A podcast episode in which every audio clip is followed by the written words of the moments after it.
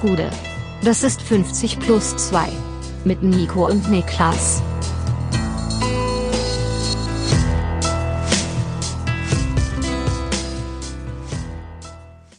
»50 plus 2, ein ganz normaler Donnerstag. Mein Name ist Nico Heimer und bei mir sitzt der Mann, der mit Gonzo Paciencia im Gästeblock pinkeln geht, Niklas Levinson.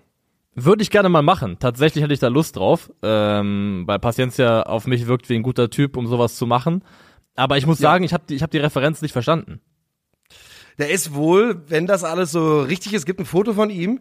Der ist im, aus dem Innenraum des Stadions über die, über den Gästeblock, wenn es wohl der Gästeblock war, äh, geklettert und da auf Toilette gegangen. Und da gibt's einfach ein Foto, wie er in Warmbach-Klamotten ganz in Blau steht und neben ihm äh, Fußballfans und er pinkelt da am Pissoir. Ach, macht ihn aber, finde ich, äh, sehr nahbar. Dass er ja. wie einer, wie einer von uns auf ein normales Pissoir geht. Hab kurz überlegt, es gibt eine Story bei uns im äh, Freundeskreis ähm, von jemandem, der behauptet, sie seien widerfahren auf der Toilette, auf der Herrentoilette des Berghain.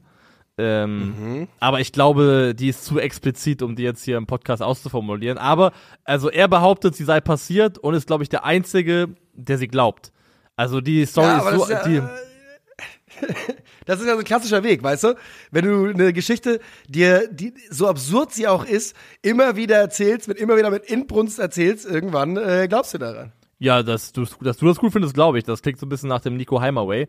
Ähm, das klingt Dinge nach Edin Terzic und BVB für mich vor allem. Ja, oder, das. Oder das, oder das ähm, abseits davon kann man sagen, ich, ich war nicht im Berghain, sonst hätte man vielleicht erklären können, was da bei mir los ist. Also ist ja schon sehr absurd. Man macht Podcast und äh, denkt, man erzählt eine lustige kleine Anekdote einfach nur zum Spaß. Hier, mein Finger macht ab und zu einen auf Schlange. Und ja. äh, dann erreicht eine Nachricht übrigens, du könntest da dir einen Hautpilz eingefangen haben, der wohl häufig auftritt, nachdem man länger Gips getragen hat. Und jetzt muss ich zum Dermatologen laufen und abchecken, ob es nicht vielleicht genau das ist.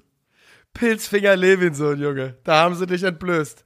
Aber es ist wohl tatsächlich, es äh, kam als Antwort für alle, die sich wundern. Ne? Du hast am Montag erzählt, nach der Handverletzung, dass sich der Daumen oder der Finger ein bisschen steht. Und da kam wirklich direkt eine Mail darauf mit Bezugnahme. Und wie du sagst, es ist wohl relativ äh, gang und gäbe. Es kennen, das ist wohl eine bekannte Problematik. Genau, also ich möchte jetzt nicht, dass das bedeutet, ich habe irgendwie Schuld an irgendwas. Also das äh, nee. lasse ich mir nicht, lasse ich mir nicht ankreiden. Es war natürlich auch eine dumme Zeit, in der ich das hatte. Es war ja mitten im Hochsommer, das heißt, es war viel Feuchtigkeit im Gips, viel äh, viel äh, äh, Temperatur. Das sind ja alles Dinge, die mag so ein Pilz, glaube ich, recht gerne. Feuchtigkeit und Wärme. Das sind Dinge, da sagt ein Pilz, dafür, hier bin ich, hier bin ich Pilz, hier kann ich sein. mhm. Ähm, du bist ein Mykologe, wenn man schon fast, wie du dich, wie du dich hier äußerst. Ja, Hast du dich mit äh, Pilzen ein bisschen befasst? Also ich muss ja sagen, meine, meine Pilzinteresse ist ja massiv angestiegen. Erstens, nachdem ich als Kind, nachdem ich aufgehört habe, äh, Champignons eklig zu finden. Ich fand als Kind Champignons sehr eklig aufgrund der Konsistenz. Bin ja mittlerweile großer mhm. Fungi-Befürworter. Ähm, Fungi, der Fungi-Lobbyist, nennt man mich auch. Ähm, und mhm. glaube ich, ich bin so ein Hobby-Mykologe geworden, seitdem ich äh, The Last of Us gespielt habe. Da spielen Pilze eine große Rolle oder was? Da musst du immer die richtigen, richtigen eintüten. Wie? Du bist doch, hast doch selber die Serie geschaut. Es ist doch Was ein weiß ich, das doch wieder Jahre her. Also wenn du eine Sache inzwischen mal gemerkt haben könntest, ist, dass ich mir Dinge, auch wenn ich sie gesehen habe, dass es noch lange nicht heißt, dass ich mir irgendwas merke. Ja, davon. Fair enough, fair enough. Aber das ist ja so, der Auslöser dieser Zombie-Apokalypse ist ja ein Pilz. Ach stimmt. Ist ja ein mutierter ja, Pilz, der übergreift auf die auf die äh, Nervensysteme Systeme und Hirne der Menschen. Also deswegen ähm, ist es ein großes Thema bei The Last of Us. Äh, ein großes Thema beim BVB, um mal die Brücke zu schlagen zum Fußball-Content, ist ähm, aktuell Doniel Malen denn ähm, Dortmund sucht anscheinend aktuell nach dem Spieler, von dem wir alle ausgegangen sind, dass sie ihn dieses Jahr nicht haben, nämlich der teure Verkauf, der die restliche Transferperiode subventionieren oder zumindest mitsubventionieren soll. Und angeblich könnte das vielleicht Daniel Mahlen sein. Genau, man erhofft sich eine Ablöse zwischen 40 und 50 Millionen Euro, eher näher an den 50 als an den 40. Und genau wie du sagtest, äh, möchte man darüber dann den nötigen Umbruch in diesem Kader ähm, vorantreiben und dass der nötig sein wird. Das ist ja kein Geheimnis, denn auch unabhängig von den Transfers der abgelaufenen Transferperiode, die ja zum Teil kritisch gesehen worden sind, ist es einfach so, dass beim BVB absolute Leistungsträger immer älter werden. Mats Hummels, Marco Reus und äh, da ist allerhöchste Eisenbahn, um da auf verschiedene Positionen Nachfolger ranzuführen. Und das Gute bei Donny Malen im BVB ist, dass äh, für ihn die, die Reiserichtung, sage ich mal, im Sommer klar ist. Er wünscht sich eine Rückkehr, denn er war ja im Juniorenbereich in England, insbesondere bei Arsenal. Und er wünscht sich wohl eine Rückkehr zu den Gunners. Die Frage, ob die ihn brauchen, aber ist natürlich verständlich. Er wünscht sich eine Rückkehr zu den Gunners. Also ja, ich glaube, das, das kann er, das kann er ganz, ganz schnell vergessen, ähm, weil da sehe ich ihn überhaupt nicht. Ganz einfach, weil er nicht die Qualität dafür hat. Also, ja. also für, wer weiß, vielleicht sucht Arsenal einen, äh, einen zweite Reihe Spieler, einen Rotationsspieler, der der kann vielleicht Daniel Malen in diesem Kader sein, aber Daniel Malen äh, kann und sollte niemals zum FC Arsenal wechseln mit der Erwartungshaltung, da auch nur in die Nähe von einem Stammplatz zu kommen. Das ist ein Team, so fair muss man glaube ich sein, das sich aktuell anschickt, in die Weltspitze vorzustoßen, unter Arteta ja. inzwischen wie eine der am schwersten zu bespielenden Mannschaften Europas aussieht. Und ähm, da ist, glaube ich, rein qualitativ kein Platz, zumindest nicht in der ersten Elf, wenn alle fit sind, für einen Spieler wie Daniel Malen. Also Premier League finde ich total naheliegendes Ziel und ist auch ein gutes Ziel für den BVB, weil das die einzige Chance ist, neben Saudi-Arabien oder sonst irgendwas, ansatzweise in die Nähe dieser 50 Millionen Euro zu kommen. Ähm, aber Arsenal kann ich mir beim besten Willen nicht vorstellen. Ja, da geht's, glaube ich, vor allen Dingen eben darum, dass er dort im Juniorenbereich unterwegs war. Aus der Ajax-Jugend ist er zu Arsenal, hat er Youth League gespielt, konnte sich nicht durchsetzen, dann zu PSW und bei PSW dann ja innerhalb von zwei Jahren Nationalstürmer geworden, Spieler geworden. Und ja, der Rest ist dann Geschichte, ne, zum BVB und jetzt geht's weiter. Und es muss ja eben nicht Arsenal sein, sondern es gibt ja auch äh, in der Gerüchteküche schon durchaus Vereine, die da geführt werden, die eben nicht aus London kommen, sondern aus dem Norden Englands. Manchester United und auch der LFC sollen Kandidaten eventuell sein. Das stimmt. So ein bisschen ist mein Gefühl bei Donny Malen. Ich weiß nicht, hast du die amerikanische Version von The Office geschaut? Ich glaube schon, oder? Ja, ja. Jetzt natürlich hast du eben schon gesagt, dass du dich an nichts erinnern kannst, was du gesehen hast. Ähm, aber es gibt diese Folge. Vieles nicht. Vieles nicht. Es gibt diese Folge, in der, ähm, wer heißt der? Heißt der Michael Smith oder Scott? Scott. Scott. Äh, Michael Smith ist der Bullyboy, der Dartspieler. Grüße gehen raus, der hört auch gerne 50 plus 2. Ähm, mhm. äh, der meldet Insolvenz an, sozusagen. Weißt du, welche Folge ich meine? Ja. Und ich dann melde geht Insolvenz an! Halt ja, da geht's so. Bankruptcy! genau. Äh, I declare Bankruptcy. Und danach kommt jemand zu ihm und sagt, you can't just say the word bankruptcy and expect anything to happen.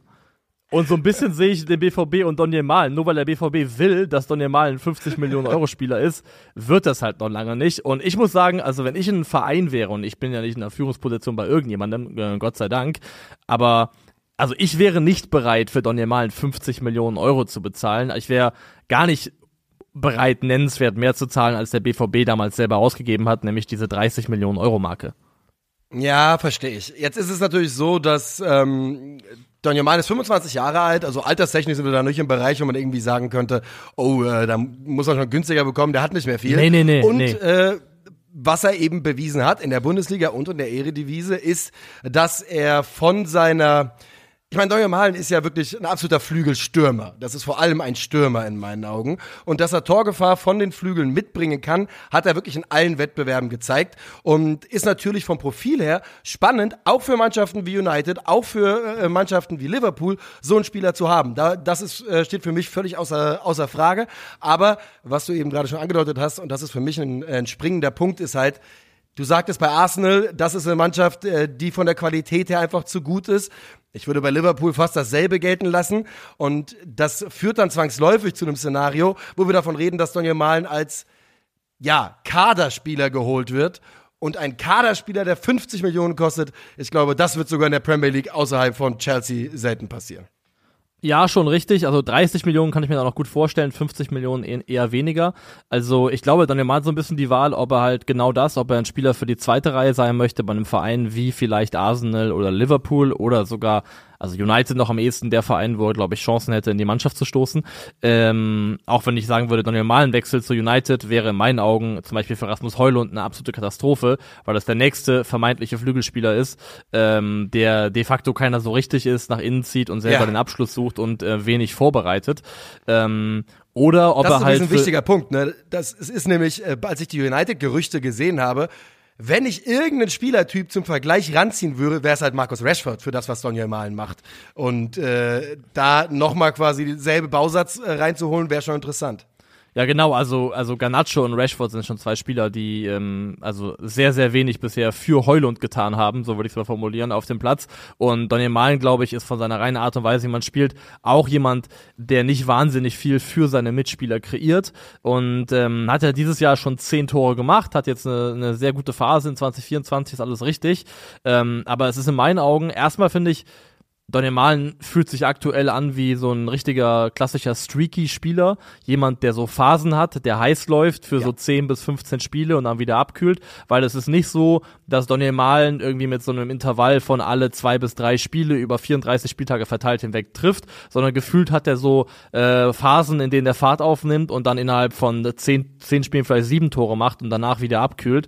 Und ich persönlich habe lieber jemanden, der verteilt auf eine Saison auf einem konstanteren Level seine Leistung bringt bringt. Das andere ist aber auch, ähm, ist ja nicht nur wichtig, dass er trifft, sondern ich finde zumindest für einen potenziellen Abnehmer und Topverein, auch gegen wen er trifft, keines seiner zehn Tore in der aktuellen mhm. Saison hat er gegen eine Mannschaft gemacht, die stand jetzt in der Top 6 der Bundesliga-Tabelle stehen. Hoffenheim und Freiburg sind die einzigen Mannschaften aus der oberen Tabellenhälfte, gegen die Daniel Mahlen getroffen hat. Äh, 22, 23 waren nur zwei seiner 14 Scorerpunkte gegen Top 6 Mannschaften. In der Champions League ist seine Quote ja. mit vier Toren in 24 Einsätzen auch überschaubar. Für mich liegt das nahe. Diese Saison das einzige Tor gegen PSW Eindhoven, im Pokal die einzigen Tore gegen Schott Mainz. Also ja, da hast du schon einen Punkt.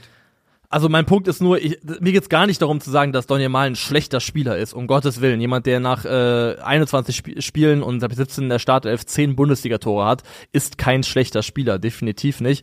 Ähm, aber mir geht's so ein bisschen um Kontext und wenn ich darauf schaue, gegen wen macht Donny Mal gute Spiele, ähm, wo tut er sich schwerer, ist mein Gefühl, dass er kein Spieler ist, äh, bei dem das Gesamtlevel fürs alleroberste Regal reicht. Ja, ich glaube es auch nicht. Ich glaube aber, dass es der perfekte Zeitpunkt ist zum Verkaufen in diesem Sommer. Ähm, und wenn es dann eben eher auch für Übrigens, ich kann mir schon vorstellen, dass man so bei 40 landet. 50 halte ich eben für sehr ambitioniert.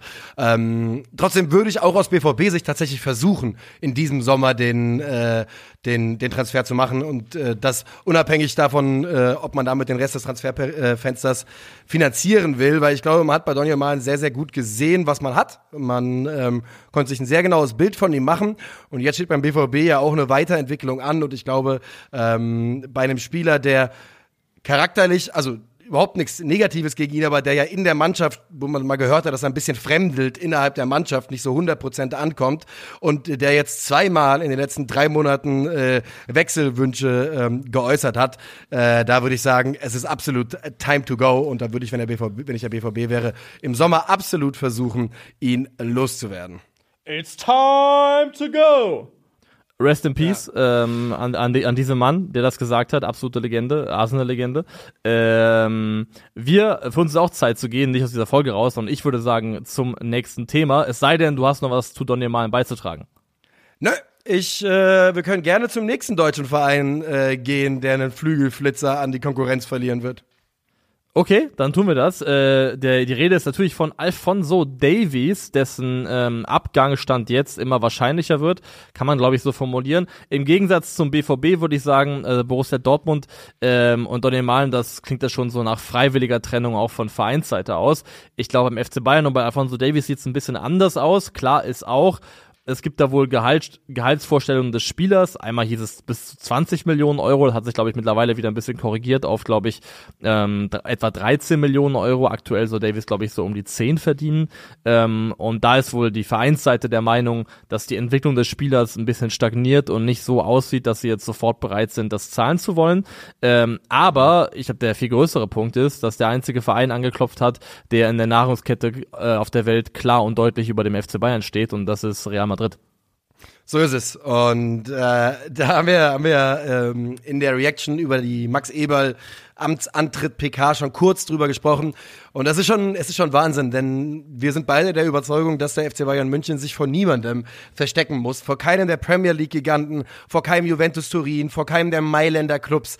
Aber wenn Real Madrid anklopft und man sieht es wirklich am Beispiel Alfonso Davis, dann äh, scheint auch da der Pull einfach deutlich, deutlich stärker zu sein.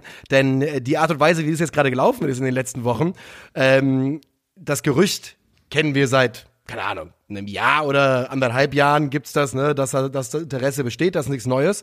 Ähm, aber dann innerhalb der letzten Wochen kam die Meldung von äh, Vertragsverlängerung bei Bayern ziemlich unrealistisch zu, zu mündliche Einigung mit Real Madrid, wo ich mich auch frage, seit wann das so möglich ist, sich einfach mündlich zu einigen, anderthalb Jahre vor Vertragsende ich meine, eine mündliche Einigung ist halt nichts anderes, als wir haben mal darüber geredet und sich die Hand gegeben und gesagt, yo, du kommst zu uns. Ich verstehe schon, warum das was anderes ist, als den klassischen Vertrag vorlegen, was man erst sechs Monate vor Vertragsende machen darf. Ich finde es trotzdem äh, ein bisschen überraschend. Und ich finde halt auch, mag sein, dass Alfonso Davis die Entwicklung ein bisschen stockt. Wir reden über einen Flügelverteidiger, einen Außenverteidiger, der 23 Jahre alt ist, der 180 Spiele für den FC Bayern gemacht hat. Mit 23 Jahren das ist ein Abgang, der wehtun wird. Egal, ob du denkst, dass er sich zuletzt nicht gut entwickelt hat, egal, ob du denkst, ähm, man könnte da vielleicht sogar qualitativ ein Upgrade finden, der Abgang von Alfonso, Alfonso Davis wird dem FC Bayern München wehtun. Ja, und um mal die Quellenlage so ein bisschen einzustufen, wie seriös das ist. Also der Bericht über eine mündliche Einigung zwischen Real Madrid und Davies, der kommt unter anderem von The Athletic. Und ähm, immer wenn das Label draufsteht, kann man eigentlich davon ausgehen, dass das relativ ähm, seriös gearbeitet ist und einigermaßen verifiziert ist, dass da auch was dran ist. Und da ist eben die Rede von genau mündlicher Einigung, entweder 2024 zu, für eine vergünstigste, vergünstigte Ablöse oder 2025 ablösefrei. Und es soll wohl jetzt auch Mitte Februar noch ein persönliches Treffen gegeben haben ähm, zwischen der Spielerseite und der Vereinsseite. Und der Chefscout von Real Madrid, Juni Calafat, der steht wohl seit längerem schon mit äh, Davies im Austausch und soll ihn eben angehalten haben, nicht beim FC Bayern zu verlängern. Und da haben wir im Zug drüber gesprochen, ähm, dass ich gelesen habe, wie geil diese Masche ist, die Real Madrid fährt mit Spielern, die sie haben möchten. Denn es yeah. ist wohl so, dass dieser Chefscout, Juni Calafat, wenn der sich mit Spielern trifft, an denen Real Madrid interessiert ist, dann läuft er da auf, bringt ein Trikot mit von Real Madrid, gibt es dem Spieler und sagt sowas wie Florentino, also Florentino Perez, der Präsident, will, dass du das kriegst. Das ist ja so ist ein so fucking. Es ist so mafiös, aber so stark, Alter. Ja, es ist richtig krass. Es hat auf jeden Fall das einen totalen äh, Godfather-Vibe äh, von der ganzen Art und Weise her, so ein Angebot, das du nicht ablehnen kannst. Aber ich glaube halt auch wirklich, wenn du da sitzt und du bist junger, junger Spieler und es ist eh schon der größte Verein der Welt, der anklopft und dieser, man muss ihn ja nicht mögen, aber ähm, Florentino Perez ist ja schon ein Don im, im, im ja, oh ja. Weltfußball. Äh, und du hörst dann, okay, der hat dir quasi dieses Trikot mitgeschickt nach dem Motto. Also ich kann schon verstehen, warum das eine Sache ist, die bei, bei Spielern eigentlich, also egal wie alt die sind, irgendwo auch Eindruck hinterlässt. Ja, natürlich. Und ich finde auch, dass Alfonso Davis vom Profil her zu Real Madrid natürlich sehr, sehr gut passt, denn das, was sie da wieder verpflichten, ist ein weiterer Spieler, der physisch eine solche Ausnahmeerscheinung ist, dass er sogar im hochprofessionalisierten Profifußball, wo alle Jungs tolle Athleten sind, er einfach nochmal auf einem ganz, ganz anderen Level unterwegs ist. Man sieht auch jetzt wieder, wenn man äh, bei zum Beispiel FB Ref schaut, äh, was Progressive Runs und sowas betrifft, da ist er immer noch ganz weit vorne mit dabei in ganz Europa, weil er einfach ein so unglaublich schneller und antrittsschneller Spieler ist und die physische Komponente, die er da Real Madrid nochmal geben könnte, wenn man sich überlegt, was die eh schon haben an physisch starken Spielern. Mit Kia Mbappé kommt der schnellste Offensivspieler der Welt. Mit Alfonso Davis kommt wahrscheinlich auch der schnellste Defensivspieler der Welt jetzt oben drauf. Das ist schon ein ziemliches Pfund du kannst die ganze Mannschaft durchgehen. Also wenn du ähm, Mbappé sagst, wenn wir den mal einkalkulieren, falls jetzt nicht der noch ähm, außerplanmäßig neuer Präsident von Frankreich wird, ähm, das ist wohl soll wohl ja, Teil, des sein, Deals, Teil des Teil des Deals Elsass sein, bekommt dass, oder sowas. Ja, er, er bleibt nur bei PSG, wenn Macron zurücktritt und das Amt frei macht für Kylian Mbappé. Ähm, aber ey, Mbappé Vinicius, Valverde, Kamavinga, Chuameni, Rüdiger, Eder Militao, dann eventuell noch Alfonso Davies, die bauen dann nichts anderes als ein Team aus athletischen Superfreaks. Das ja. ist eine absolute ja. Monstermannschaft, was das, was das körperliche Niveau angeht, was das athletische Niveau angeht. Und top darauf, dass es dann alles noch ähm, absolut überdurchschnittliche äh, Top 1% Fußballer sind. Also was, was Real davor hat, ist schon sehr, sehr angsteinflößend. Und generell kannst du sagen, ähm, so ein bisschen gilt für mich, wenn Real ähm, bereit ist, einen Spieler abzugeben, dann sollte das ein, äh, ein Warnsignal sein für alle anderen Vereine, weil die gefühlt immer sehr, sehr genau wissen, wann die alles aus dem Spieler rausgequetscht haben, was drinne ist auf Spitzenniveau. Ähm, auf der anderen Seite, wenn Real einen Spieler haben möchte, dann ist es auch ein guter Indikator dafür, dass der Spieler auch sehr, sehr gut ist. Ähm, und da hast du ja auch schon angesprochen, fehlende oder vermeintlich fehlende Weiterentwicklung hin oder her. Es gibt so ein paar Eigenschaften, die Davies hat, die einfach ganz, ganz schwer zu ersetzen sind. Er ist ähm, in den Top 1% für Carries ins letzte Drittel, also den Ball ins letzte Drittel tragen. Ähm, also mhm. dieses progressive Element aus der eigenen Hälfte heraus ist absolut herausragend bei ihm. Und er ist halt einfach ein Cheatcode bei Gegenstößen, bei Restverteidigung. Ähm, Ball Recoveries äh, gehört er ebenfalls zu den Top 1% für Außenverteidiger.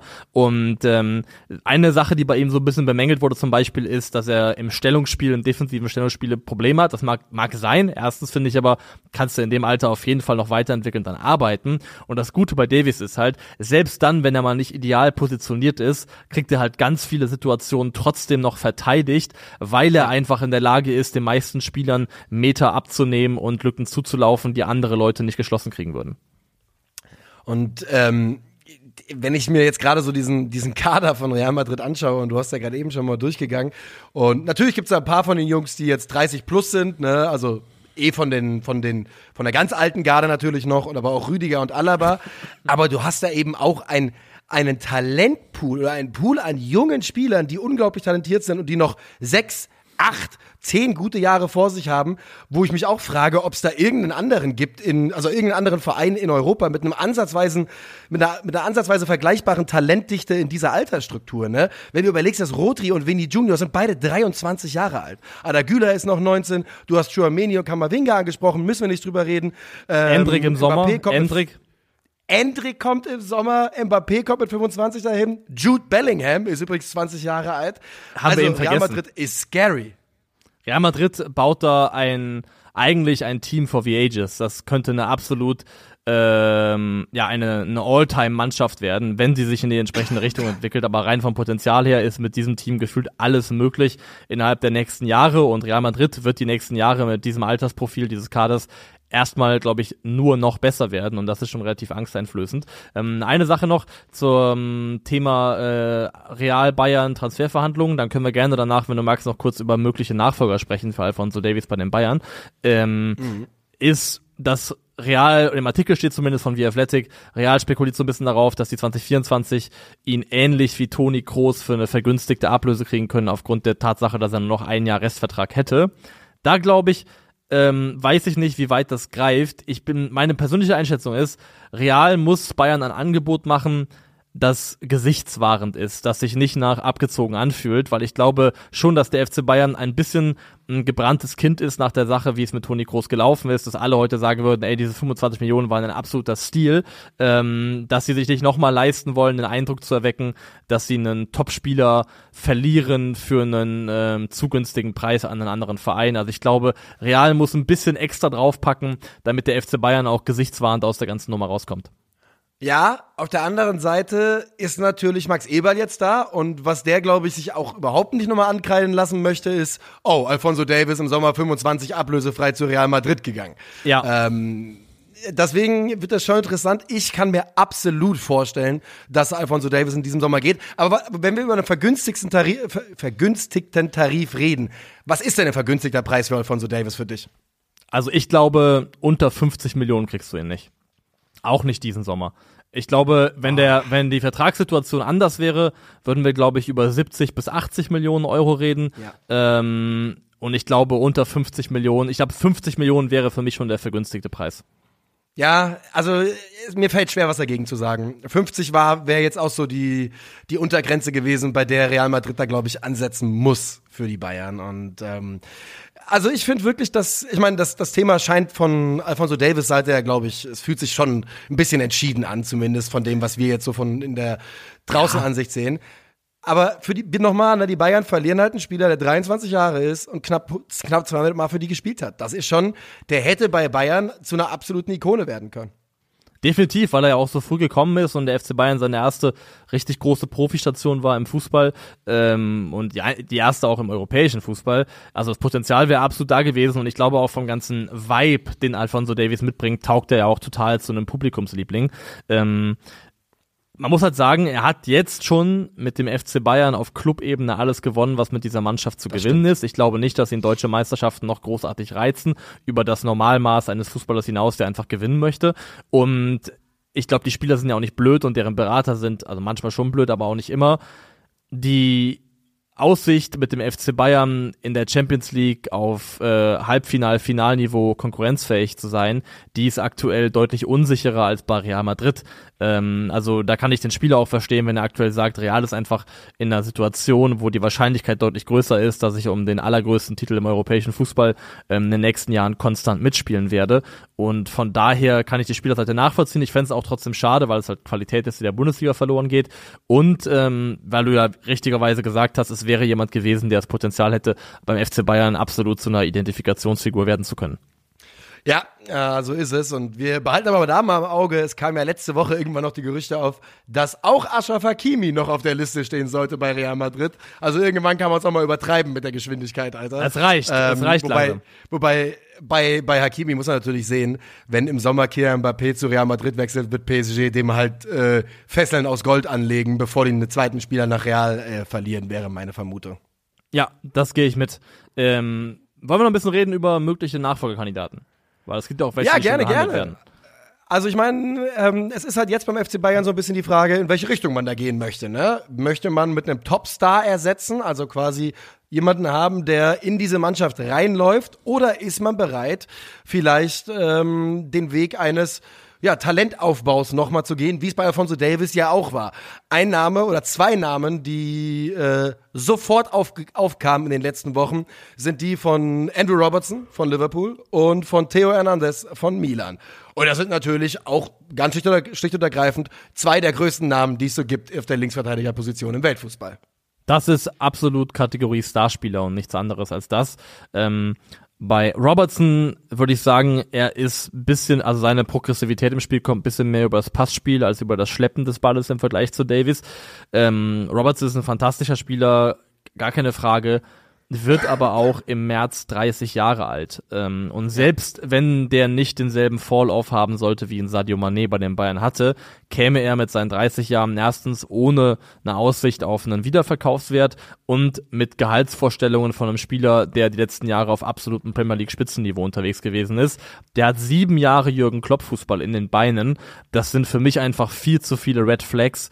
Und ähm, also ich glaube, als FC Bayern würde ich alleine, weil du Gefahr läufst, dass es dir im Worst Case passieren könnte, dass du Liverpool den zweiten alternden Spieler abnimmst und der eventuell wieder nicht bei dir so funktioniert, wie du es dir vorgestellt hast. Ähm, also von Robertson würde ich persönlich die Finger lassen. Ja, das wäre auch, auch mein Eindruck. Bevor wir über Theo reden und über potenzielle Talente, gibt es denn einen deutschen Spieler, der in Frage käme? Trauen wir, traust du David Raum vielleicht die Entwicklung noch zu, dass er da noch ein, zwei Schritte gehen könnte, um auf dem Niveau anzukommen? Bevor ich sie David Raum zutraue, traue ich sie Max Finkgräfe zu. Ja, ey, bei Finkgräfe, das sind immer noch keine zehn Bundesligaspiele, ne? Das dürfen wir nicht vergessen. Aber ich, ich verstehe schon, wo du, wo du herkommst auf jeden Fall. Also bei David weil Raum, David habe- Raum spielt eine tolle, spielt eine tolle Saison, das muss man ganz klar sagen. Ja, spielt er auf jeden Fall, aber eben mein Gefühl ist, dass so, also ich sehe bei David Raum keinen Bayern-Spieler. Muss ich einfach sagen, wie es ist. Das fühlt sich für mich nicht danach an. Es ist dann quatschig zu sagen, natürlich, ich sehe ihn bei Max Finkgräfe, aber ähm, bei Finkgräfe ist das Entwicklungspotenzial, glaube ich, enorm hoch, enorm groß. Ja. Und das Tolle an Finkgräfe ist eben das junge Alter und dass ich finde, dass er jetzt schon gezeigt hat, dass er, also bei Finkgräfer finde ich geil, dass du nicht so große Zweifel haben musst an der Defensivkompetenz. Ich finde, gerade im defensiven Zweikampfverhalten hat er jetzt schon sehr, sehr früh gezeigt, dass er auf dem Bundesliga-Niveau problemlos mitspielen kann. Und Ja. alles andere, glaube ich, kannst du leichter draufpacken. Ähm, einem Spieler, der nicht gut verteidigen kann oder nicht auf Top-Niveau kann, das beizubringen, fühlt sich für mich ein bisschen schwieriger an. Von daher, aber ich will auch nicht jetzt eine realistische Debatte aufmachen um Max Finkgräfe, aber wenn ich sage, junge deutsche Außenverteidiger, die das Potenzial haben, Top-Niveau zu erreichen, dann ist das jemand, den ich am ehesten auf der Liste hätte. Dazu kann man mal sagen, dass äh, Max Finkgräfe in der Bundesliga in der Top 10 zum Beispiel bei Balleroberungen ist. Also äh, der ist schon, der ist schon, genau wie du gesagt hast, defensiv über die allermeisten Zweifel erhaben.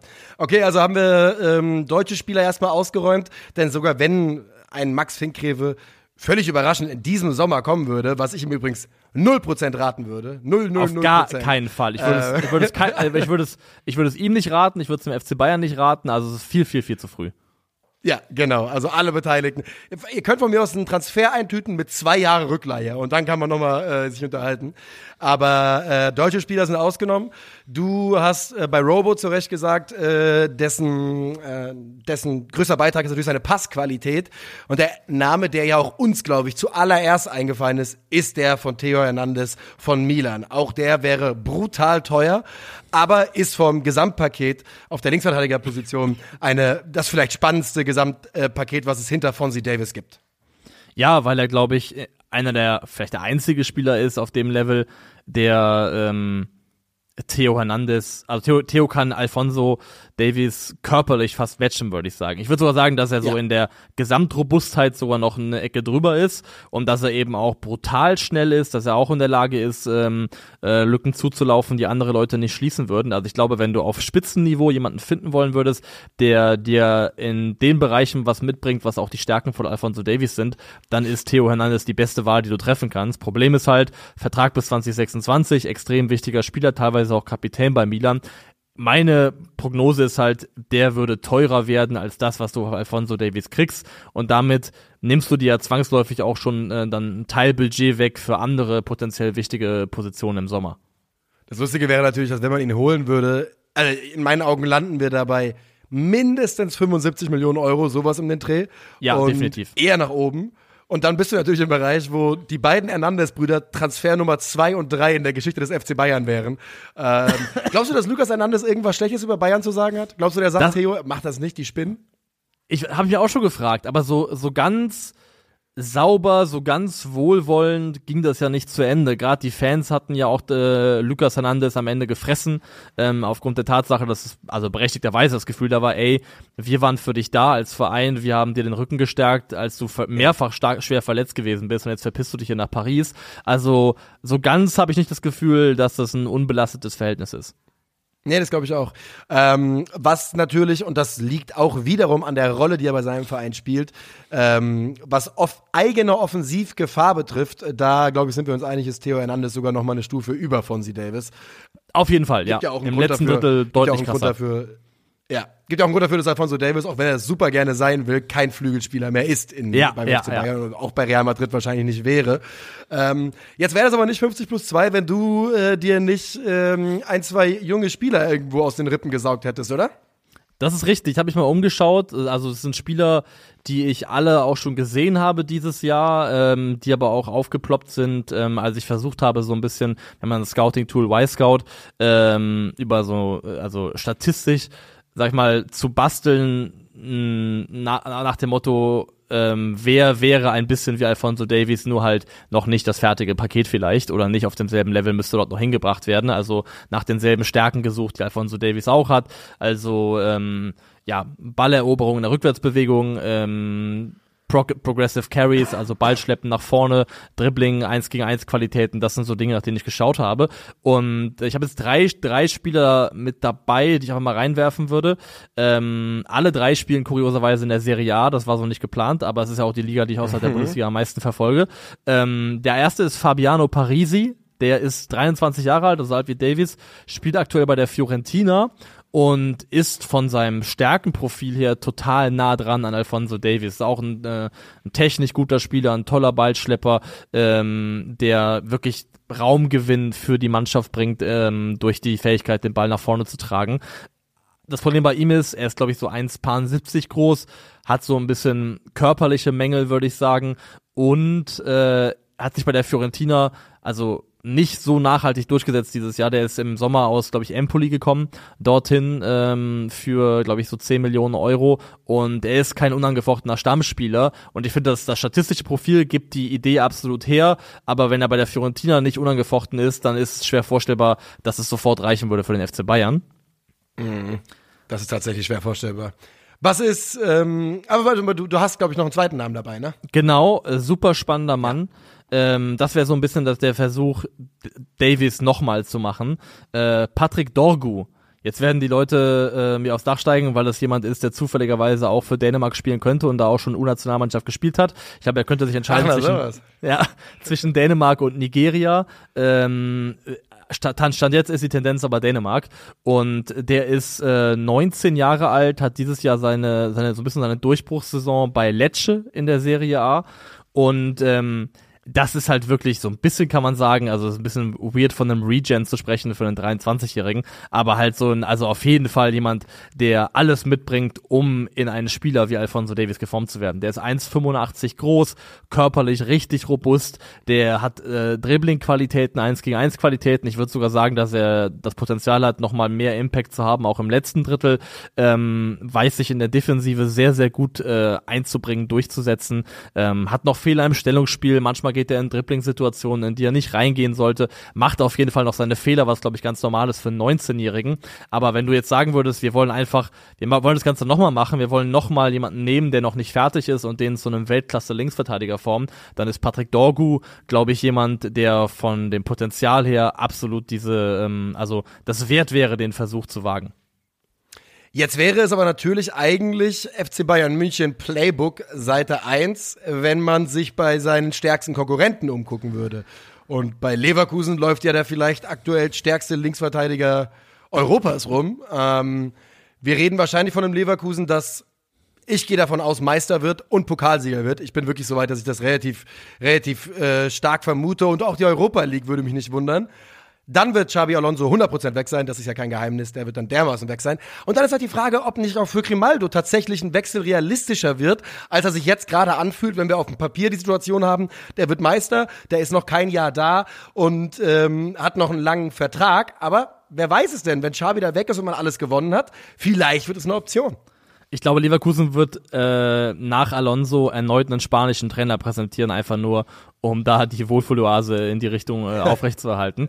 ähm, ja, Grimaldo ist natürlich ein spannender Name, aber ich glaube, es ist auch kein Zufall, dass Grimaldo in der Art und Weise, also jetzt spricht man ja von ihm als einen der besten Linksverteidiger äh, Europas zurzeit, und das ist ja schon nochmal eine Schippe drauf. Also bei, man, alle waren sich einig, dass es bei Benfica, glaube ich, ein, ein, toller Spieler war und alle, ist. Ähm, außer Außer Uli. Uli Hoeneß. Ja, äh, weil kann, den kannte äh, nämlich keiner bei Benfica. Keiner kannte den damals bei Benfica, das ist schon richtig, muss man sagen, fairerweise. Nee, aber das Ding ist, es ist kein Zufall, glaube ich, dass Grimaldos derartiger Durchbruch damit einhergeht, dass er bei Leverkusen in der Mannschaft spielt, die halt mit einer Dreierkette hinten verteidigt. Ähm, also ich glaube, ja, das also, also mein, mein Gefühl wäre einfach, ich hätte bei Grimaldo in der Viererkette ein bisschen Bauchschmerzen, weil du ihn nicht so nach vorne vielleicht äh, mitnehmen kannst, wie du es vielleicht wollen würdest, ähm, damit er auch seine Stärken entsprechend einbringen kann. Also ich glaube, wenn Bayern mit einer Viererkette plant, dann weiß ich nicht, ob Grimaldo der Spieler wäre, äh, für den ich gehen würde. Und wir haben ja auch gerade darüber geredet, dass so körperliche Profile immer wichtiger werden und da ist natürlich Grimaldo mit einem Meter was ist er, 72, 73 oder sowas, nochmal eine Ecke kleiner und wäre da wirklich schon Prototyp, äh, kleinste Ausgabe, die Außenverteidiger so hergeben. Und ähm, ob das die Zukunft des Fußballs ist, das steht auf einem anderen Blatt Papier. Äh, jetzt ist die Frage an dich. Äh, wollen wir noch kurz über den FCK reden? Ja, wollen wir auf jeden Fall noch. Also ich möchte das definitiv tun. Ähm, mhm. Ganz kurz, hast du gestern, nee, hast du wahrscheinlich nicht, aber hast du was von der Youth League gesehen, von den Bayern? Von den Bayern nicht. Ich will, äh, ich habe von den Mainzern viel gesehen. An dieser Stelle ein großes Chapeau vor dem FSV Mainz 05 ja. oder Youth League im Bruchweg. Definitiv, also Riesenrespekt sowohl an die Mainzer Mannschaft als auch die Mainzer Fans, die da richtig Alarm für die Jungs gemacht haben. Ähm, aber gestern hier bei Bayern in der Youth League, die haben ja Feyenoord geschlagen. Ähm, Javier Fernandez heißt der, glaube ich. 17-jähriger Spanier, der da im zentralen Mittelfeld spielt. Leck mich am Arsch, Alter. Ohne Scheiß. Also es ist natürlich immer so, finde ich, das Schwierigste von allem, das hochzuskalieren äh, von der ist der ballt in der U19, ähm, wie sieht der aus im Profibereich, aber das, was er da an Pässen gespielt hat, da wieder teilweise auch die Jungs dominiert hat in den Zweikämpfen, aber gerade seine Übersicht, sein Auge, also ich war richtig, richtig beeindruckt. Mal gespannt, ähm, wo dem seine Für Reise alle, die Javier Fernandes jetzt suchen wollen, spielt er bei Bayern oder bei, bei Feyenoord? Bei Bayern, der ist Bayern, also Bayern-Spieler. Ja. Deswegen okay. ähm, wollte ich gerade noch, bevor wir das Bayern-Thema zumachen, das nur erwähnen, dass ich das also gesehen habe und echt beeindruckt davon gewesen bin, wie krass der Typ da im Mittelfeld aufgetreten ist. Also kein Plan, ob es einfach ein gutes Spiel war, aber ich war auf jeden Fall sehr, sehr angetan. Hast du das Spiel live geschaut gestern? Ähm, ich habe es ein bisschen laufen lassen und dann äh, hinten raus gibt's ja immer Leute, die dann äh, dankbarerweise so Compilations raushauen und dann irgendwie machen, da ja. gab's ja eine, eine Zusammenschnitt, äh, drei Minuten, was auch immer, Javier Hernandez versus Feyenoord. Ähm, das weil, sah weil sehr gut aus. Mein Takeaway, mein Takeaway aus dieser Woche war einfach nur, es macht schon richtig Bock, die, die Youth League Spiele zu schauen. Das ist, ist einfach eine gute Sache. Ähm, ja. Einfach sehr interessant, äh, da die nächste Generation zu sehen und die Jungs sind ja zum Teil schon, schon wirklich richtig stark. Jetzt habe ich auch Javier Fernandes gefunden. Genau, und der sah auf jeden Fall sehr, sehr vielversprechend aus. Ähm, jetzt können wir gerne die Brücke schlagen von äh, vom FC Bayern zum ähm, FCK. Also das ist, glaube ich, eine, eine Assoziation, die beide Vereins- und Fanslager, ab, Fanlager ablehnen würden, aber wir machen es trotzdem. Ähm, wir wollen kurz reden über den FCK und die Frage, ob der Abstieg in die dritte Liga äh, noch zu verhindern ist. Ja, und ich will, dass du einfach sagst, ja, der ist noch zu verhindern. Wir stehen eigentlich gut da und wir werden jetzt die Kurve kriegen. Aber die Wahrheit ist, die letzten Wochen fühlen sich nach dem Gegenteil von Kurve kriegen an. Und es gibt ja nicht nur die, ich meine, es, es gibt ein Szenario, wo da halt Schalke und Lautern unten reinrutschen. Stand jetzt für alle, die zweite Liga nicht so verfolgen, der FC Kaiserslautern auf dem Relegationsplatz mit 22 Punkten, Punkt gleich mit dem 17. Hansa Rostock, drei Punkte vor dem 18. VfL Osnabrück und zwei Punkte hinter dem 15. Eintracht Braunschweig. Und das bedeutet, der FCK ist ganz offiziell und äh, auch von rechts wegen tief in der Scheiße. Tief in der Scheiße. Ich glaube, die äh, die Lücke zu Osnabrück ist noch ein bisschen größer. Das sind, glaube ich, sieben Punkte Abstand. Ähm, Osnabrück hat, glaube ich, 15 Zähler müssten das sein.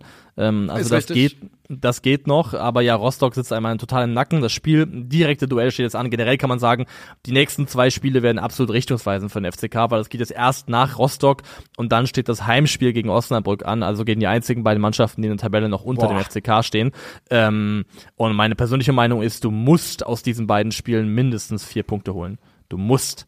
Also ja, ähm, ich meine, das musst du, musst du ja einfach schon, um, um nicht einfach kassiert zu werden von, gut, nicht Osnabrück, aber alleine schon mal von Rostock. Und wenn du, wenn du gegen Osnabrück, wenn du die atmen lässt, wenn du denen das Gefühl gibst, wenn die euch vielleicht sogar schlagen, auf 18 Punkte stellen können und das Gefühl haben, jetzt haben wir sie im direkten Duell sogar rund gemacht.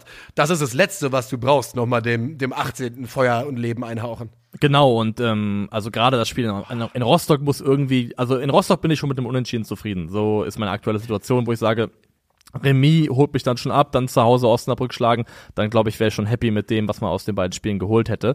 Äh, verlieren ist Wie auf jeden seid Fall ihr da reingerutscht? Was ist passiert? Ey, ähm, es ist einfach großes Versagen auf Führungsebene. Das tut mir leid, das so zu sagen. Ähm, ich habe es auch nochmal rekapituliert und man muss sich vorstellen, Lautern war nach dem elften Spieltag und dem 3 zu 3 gegen den HSV, wo man 3-1 geführt hat und das zweite Spiel war, wo man ganz, ganz spät noch die, ähm, das hinten raus nochmal äh, gekippt ist. Da ja nur zum Unentschieden. Mhm. Ich finde trotzdem auch als FCK zu sagen, wir spielen zu Hause Unentschieden gegen den HSV ist total in Ordnung. Ähm, aber man nach, nach diesem elften Spieltag, nach dem 3 zu 3 gegen den HSV, war man auf Platz 6. Dann kamen die drei Pleiten in Folge, die zur Entlassung von äh, Gramotz, äh, von Dirk Schuster geführt haben.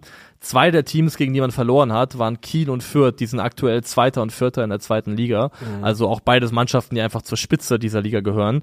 Und ähm, man muss einfach, glaube ich, so ehrlich sein und sagen, dass diese Entlassung von Dirk Schuster nach diesen drei Pleiten gegen äh, Kiel, Fürth und Wien Wiesbaden war es noch fairerweise auch gegen einen Aufsteiger, ähm, einfach vorschnell kam. Und sie kam offensichtlich, ohne gut vorbereitet gewesen zu sein, denn ähm, es hat nie zueinander gepasst, wie sich Thomas Henge nach der Entlassung Meinung geäußert hat von Dirk Schuster in Richtung ähm, Stagnation ist Rückschritt und wir wollen uns sportlich, fußballerisch weiterentwickeln. Ähm, da hat es nie zusammengepasst damit, dass Dimitrios Gramotzis vorgestellt worden ist, so leid es mir tut. Es ist, glaube ich, für jeden mittlerweile klar, dass äh, was anderes geplant war, dass Kandidaten vielleicht sogar abgesprungen sind und man am Ende aus der mhm. Not geboren bei Gramotzis gelandet ist. Ähm, bei dem hat es dann auch nicht funktioniert. Es gab einzelne Glanzmomente, die gab es im Pokal, äh, Nürnberg und, und äh, Hertha geschlagen. Es gab den einen Sieg gegen äh, Schalke, das 4 zu 1 zu Hause, aber auch sonst hat, glaube ich, Gramozis nur verloren und man ist halt sukzessive tiefer und tiefer reingerutscht. Jetzt sind wir mittlerweile bei Fried im Funkel ja, ich, angekommen. Ich gehe es gerade durch. Also man kann das ziemlich genau so sagen, nur verloren. Ähm, da, das ist einigermaßen dramatischer Absturz, äh, den wir da sehen. Ähm, von dann Platz 16. Also ich weiß, Absturz eigentlich nicht, aber er, es geht nur vom Platz, er übernimmt auf Platz 16 und übergibt auf Platz 17, aber er, er holt halt nichts auf dem Weg. Äh, 15, 16, Entschuldigung. Genau, also er holt im Prinzip nichts auf dem Weg und über die, also das, was also bei Gramozis im FCK nicht gepasst hat, haben wir auch schon häufiger gesprochen, dass es einfach von der ganzen Mentalität her, vom Auftreten her nicht zum FCK gepasst hat. Diese Angsthasen-Mentalität, dieses nicht auf die eigene Stärke, Stärke vertrauen, in der, gegen Paderborn zu Hause führen, nach 55 Minuten dreimal ähm, drei, die drei besten Spieler vom Platz nehmen aus der Offensive, alles so, so, so Dinge. Was es aber unter Gramozis noch gab, was jetzt den nächsten Schritt so ein bisschen beschreibt, zu Funkeln hin. Ähm, unter Gramozis gab es zumindest eine positive Sache, würde ich sagen, mit äh, im Spiel. Und das war, dass er es geschafft hat, der Mannschaft zumindest situativ ein funktionierendes Pressing an die Hand zu geben. Ähm, dass die Mannschaft in der Lage war, auch mal Mannschaften hoch anzulaufen und mal Ballgewinne zu erzielen, hat auch zum Beispiel im Pokal gegen die Hertha ab und zu gut geklappt. Ähm, und jetzt sind wir an einem Punkt, wo auch das nicht mehr da ist. Und die Mannschaft hat es ähm, gegen den Ball schwach. Der FCK, glaube ich, die schlechteste Defensive der zweiten Liga. Ähm, und wirkt mittlerweile aber auch mit Ball völlig harm und ideenlos. Gerade jetzt das Derby gegen den KSC 0 zu 4 zu Hause verloren, war ein absoluter Offenbarungseid. Und ähm, das ist, also das ist schon erschreckend gewesen, wie sehr diese Mannschaft sich im Laufe dieses Saisonverlaufs auch mit Ball insgesamt in ihrem Niveau zurückentwickelt hat.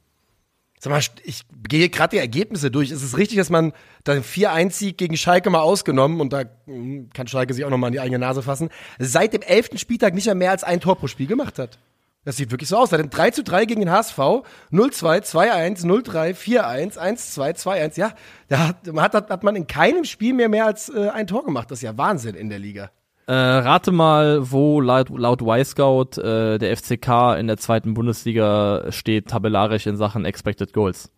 Oh, ich, ich, oh, das wird natürlich jetzt höchstwahrscheinlich sehr, sehr, sehr traurig. Ich schätze mal dann 15. Platz 1. Expected Goals Platz 1. Ja.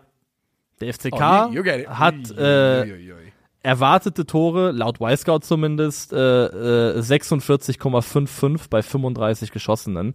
Also die haben äh, knapp 12 Tore. Wer ist der Versager? Gemacht. Wer lässt da alles liegen? Ich weiß nicht, wer da alles liegen lässt. Das passiert, glaube ich, im Kollektiv. Ich werde mich hüten, jetzt sowas zu sagen wie Ragnar Ache, weil der ist äh, absolut überlebenswichtig für diese Mannschaft. Ähm, aber es ist halt völlig absurd. Muss man auch dazu sagen, das, das zählt auch mit rein und das hat auch schon unter Schuster mit reingezählt, dass wenn man in die, ähm, ja, die Statistiken hinter der hinter den Statistiken schaut, also hinter der Tabelle, ähm, der FCK in vielen Belangen einfach auch unterperformt hat. Also die haben, glaube ich, also als schlechteste Defensive der Liga, aber auch da, glaube ich, in zweistelligen Bereichen mehr Gegentore kassiert als erwartet gewesen sind. Die haben, wie gesagt, ähm, ihre eigenen Expected Goals im zweistelligen Bereich unterperformt und damit auch am Ende ihre Expected Points im zweistelligen Bereich unterperformt. Also ähm, mittlerweile ist vieles scheiße, es ist auch auf dem Platz de facto scheiße, aber das war es nicht die ganze Saison über. Und ich glaube, wie gesagt, für mich läuft vieles darauf hinaus, nicht nur, dass man sich vom ersten Trainer von Dirk Schuster, finde ich, den ich auch menschlich, persönlich zumindest, wie er nach außen gewirkt hat, sehr, sehr gerne gemocht habe, dass man sich von ihm zu früh getrennt hat und der Mannschaft äh, sukzessive einfach auch dann die, ähm, die Konstanz, die Sicherheit weggenommen hat, was auch mit erschwerend hinzukommt natürlich ist im Winter, nicht aus sportlicher Perspektive, aber die drei Spieler, die man im Winter verloren hat, der eine hat seine Karriere beendet, ähm, sind Erik Durm, Andreas Lute und Terence Boyd. Das ist absolute Erfahrung ähm, wichtige Charaktere, gerade Lute und Terence Boyd waren sehr, sehr starke Charaktere, die, glaube ich, auch für ein Mannschaftsgefüge, für eine Kabine extrem wichtig gewesen sind. Und da ist, glaube ich, auch ein Vakuum in der Führungsqualität mhm. dieser Mannschaft entstanden, das äh, mit den Wintertransfers nicht aufgefangen worden ist. Es hat doch auch Friedhelm Funkel jetzt gerade erst ein Interview gegeben, wo er so, wo man wirklich das Gefühl hatte, der appelliert da so ein bisschen an den Stolz dieser Mannschaft und äh, versucht die irgendwie wieder so zu greifen. Und das war übrigens einer der Gründe, warum ich dachte, dass Friedhelm Funkel der richtige Trainer für den FC Kaiserslautern ist. Weil eigentlich ist es so jemand, der, der über ein relativ gutes Gefühl für die Charaktere innerhalb einer Mannschaft ein Gefüge zusammenbringen kann. Ähm, aber das scheint ja mehr oder weniger verpufft zu sein. Ja, er war jetzt, er war jetzt zu Gast im SWR-Podcast Nur der FCK und hat da ein Zitat mitgebracht. Wir haben das Training ein bisschen intensiviert, weil ich glaube, dass wir mehr Dinge auf dem Platz umsetzen müssen, die auch mit Körperlichkeit zu tun haben. Ich glaube, dass die Mannschaft sehr lieb und brav ist. Das ist im Moment nicht der Idealfall. Es muss auch mal in der Kabine rauschen. Es muss auch mal jemand auf den Tisch hauen. Und hat da mehrfach genau in diese Kerbe geschlagen und genau daran eben das, das angesprochen, dass diese Mannschaft äh, in dem Bereich auf jeden Fall ihre, ihre klaren Mängel hat. Ähm, es hilft jetzt in meinen Augen nicht, dass, dass äh, Funkel auch auf, mit den Aufstellungen rum gebastelt hat äh, auf eine Art und Weise, die ich nicht ganz nachvollziehen kann. Jetzt gegen KSC zum Beispiel hat Ben Zolinski gestartet, hinten links, der hat sein erstes Ligaspiel seit Juli gemacht. Ähm, Lautern hatte in meinen Augen eigentlich genügend Mittelfeldspieler, Nihus, Tobias Raschel zum Beispiel, da wurde aber Tomiak, wie ich finde, ohne Not aus der Innenverteidigung hochgezogen ins defensive Mittelfeld. Da ist auch Funkel nicht der Erste, der es macht dieses Jahr, aber finde ich auch nicht ideal. Almami Touré ähm, der hatte auch seine Fehler, aber ist äh, in meinen Augen ganz klar der beste Aufbauspieler gewesen aus der Innenverteidigung heraus. Der ist mhm. aktuell auch so ein bisschen außen vor. Also ich kann auch ganz nicht ganz immer die Personalentscheidungen nachvollziehen, die die, die Friedhelm Funkel bisher getroffen hat. Ähm, ein weiterer Faktor, der wichtig ist für Außenstehende auch zu verstehen, ist eine Personalie, an der sich die, die Geister aktuell scheiden beim FCK, ist Enes Hairi. Ähm, ich weiß nicht, ob Hairi oder Hajri ist, tut mir leid. Ähm, der ist ähm, technischer Direktor ist sein offizieller Name, ähm, aber operiert eigentlich wie ein Sportdirektor. Titel, offizieller Titel. Also ein offizieller Titel, nicht genau. Steht nicht, steht nicht im Ausweis. Im Ausweis steht nicht technischer Direktor Enes Hajri. Ähm, ähm, ist sein Titel technischer Direktor, aber soll laut dem Kicker zumindest de facto gearbeitet haben wie ein Sportdirektor. Ähm, ist im Wintertransferfenster federführend gewesen für all die Transfers, die dort abgewickelt worden sind, die ich auch, wie gesagt, nicht so schlecht finde und fand wie viele andere, was die Zugänge angeht. Ähm, aber eine Sache, die dort eben auch berichtet wird, ist, der soll bei Schuster unter anderem, seinem Trainerteam, bei Mitarbeitern und bei Spielern sehr angeheckt sein, der technische Direktor. Dem wird mhm. eine etwas überemotionale äh, Art nachgesagt, soll sich in der Kabine ein bisschen zu viel ein, eingemischt haben. Passt auch dazu, dass plötzlich Thomas Hengen, der Geschäftsführer, nicht mehr auf der Bank saß mit der Mannschaft, sondern plötzlich eben der technische Direktor. Ähm, und in Nürnberg hatten die Ultras vom FCK ein Banner ausgerollt, Mannschaftsstruktur durch Aktionismus zerschlagen, technischen Direktor hinterfragen. Also das ist auch eine Personalie, Personalie, um die es herum beim FCK aktuell auf jeden Fall ähm, ordentlich äh, brodelt. Es ist schon, es ist schon wahnsinnig. Ich hatte wirklich und bestimmt auch äh, influenced durch dich die leise Hoffnung, dass der FCK vielleicht ein Wörtchen im Aufstiegsrennen mitsprechen kann.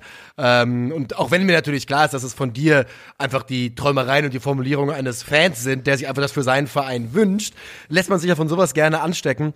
Und dass wir jetzt auf eine, auf eine Tabelle gucken und so haben wir das Thema ja auch begonnen, wo halt zwei der größten Vereine dieser Liga ganz akut abstiegsbedroht sind.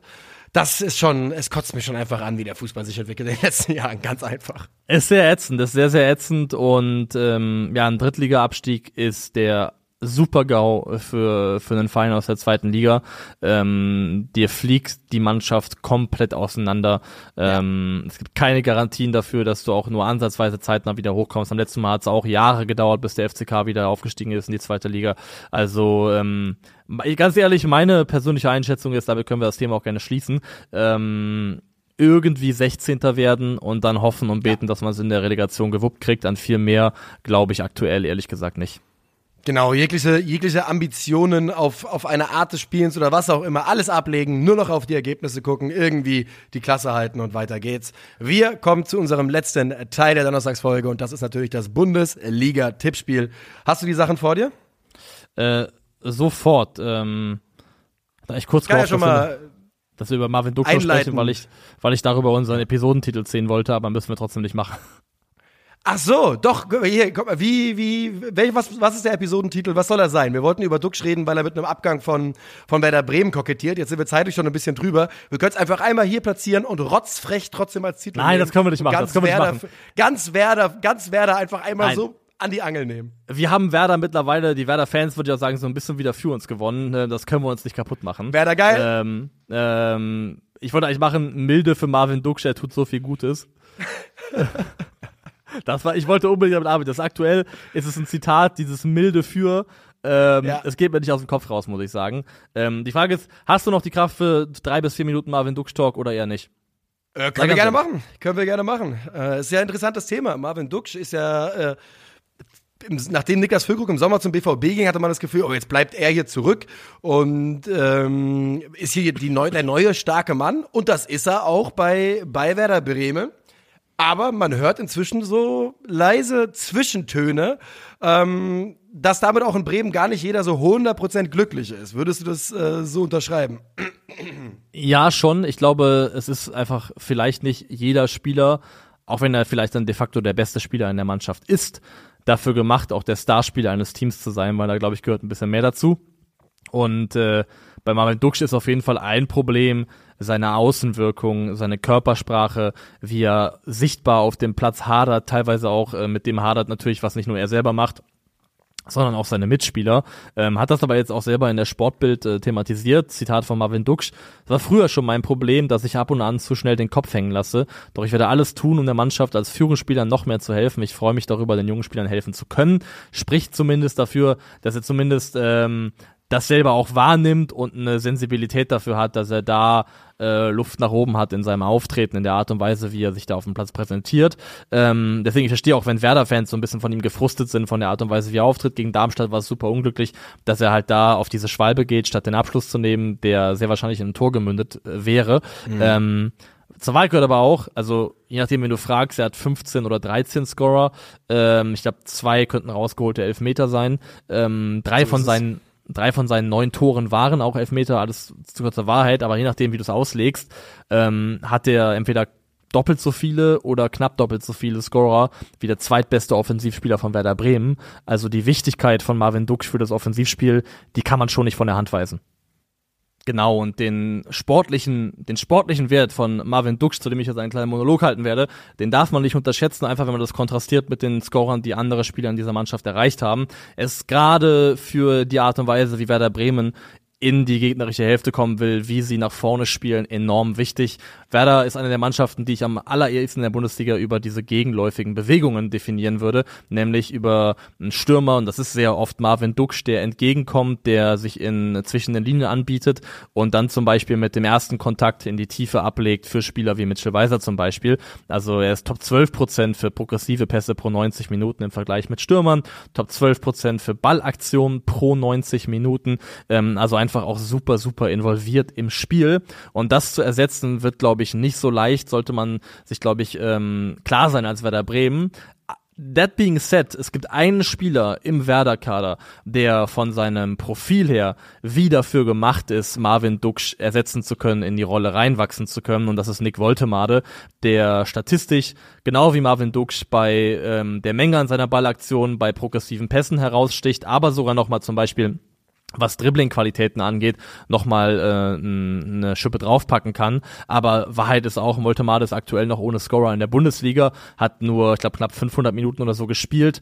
Ähm, da jetzt zu erwarten, dass man Duxch im Sommer verkaufen könnte und dann sagt, Nick Woltemade, mach du mal, das ist, glaube ich, ein bisschen zu naiv, denn ich fände ein 3-4-2-1 in 24-25 mit einem Jinma, Woltemade und Dingchi als Offensive von Werder Bremen unheimlich geil, unheimlich spannend, aber ich glaube, mhm. du brauchst zumindest einen Spieler neben Voltemade, vor Voltemade, der dafür sorgen kann, dass du Erfahrung hast und dass die zentrale Rolle besetzt ist mit einem Spieler, der dir auch ein gewisses Maß an Scorern liefert. Deswegen, ich finde es super schwer einzuschätzen, ob man Dux verkaufen sollte oder ich sag mal so, man sollte das nur tun, wenn man sich absolut sicher ist, einen anderen Spieler finden zu können, der dir, ähm, sagen wir mal, sieben, acht Tore aufwärts garantiert und einem Spieler wie Nick Voltemade, während er sich weiterentwickelt, den Rücken frei halten kann. Und jetzt Kommen wir zum letzten Teil der Episode, nämlich zu unserem Tippspiel für den 24. Spieltag, Freitagabend, SC Freiburg, Bayern München.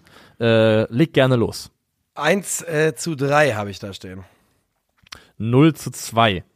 Dann haben wir Union gegen äh, Dortmund am, äh, am Samstag 15.30 Uhr. 1 zu 1. 2 zu 1. Dann Mainz gegen Gladbach, ja. Mainz gegen Gladbach sage ich 2 zu 1. 1 zu 0. Mhm. Bochum gegen Leipzig. Ich glaube, Bochum kommt ein bisschen unter die Räder 0 zu 3. 1 zu 3. Heidenheim gegen die Eintracht. Heiden cool, mhm. cool. Heidenheim ja. gegen die Eintracht. Cool, cool, cool. Ich sage ähm, 1 zu 2. 2 zu 1. Hm, Finde ich gar nicht so verkehrt. Darmstadt, Darmstadt, Augsburg. Das Ich werde nicht gucken, Derby geht 0 zu 0 aus. Okay, das, äh, äh, ich sag komm, die, die Linien wird dann nochmal morgen Luft. 1 zu 0 äh, Darmstadt. Topspiel am Samstagabend, Wolfsburg gegen Stuttgart. 1 zu 4 auf Wiedersehen, Niko Kovac. 3 zu 2 VfL. Auf geht's, ihr Wölfe, immer nur du. Köln gegen Leverkusen. Ähm, ähm, I have a dream. 2-1. Ja, ich glaube auch, dass es für Leverkusen schwieriger wird, als alle denken. 1 zu 2. Hoffenheim Werder Bremen rundet den Spieltag ab. Und das mit einem 0 zu 2 Auswärtserfolg. Ich glaube, ich habe nur Auswärtssiege getippt diesen Spieltag. Äh, ich sag 1 zu 2 gehe ich mit Auswärtssieg, ist in Ordnung für mich. Und damit sind wir raus für heute. Am Montag zurück mit dem Bundesliga-Rückblick. Bis dahin, macht es gut. Auf Wiedersehen. Tschö.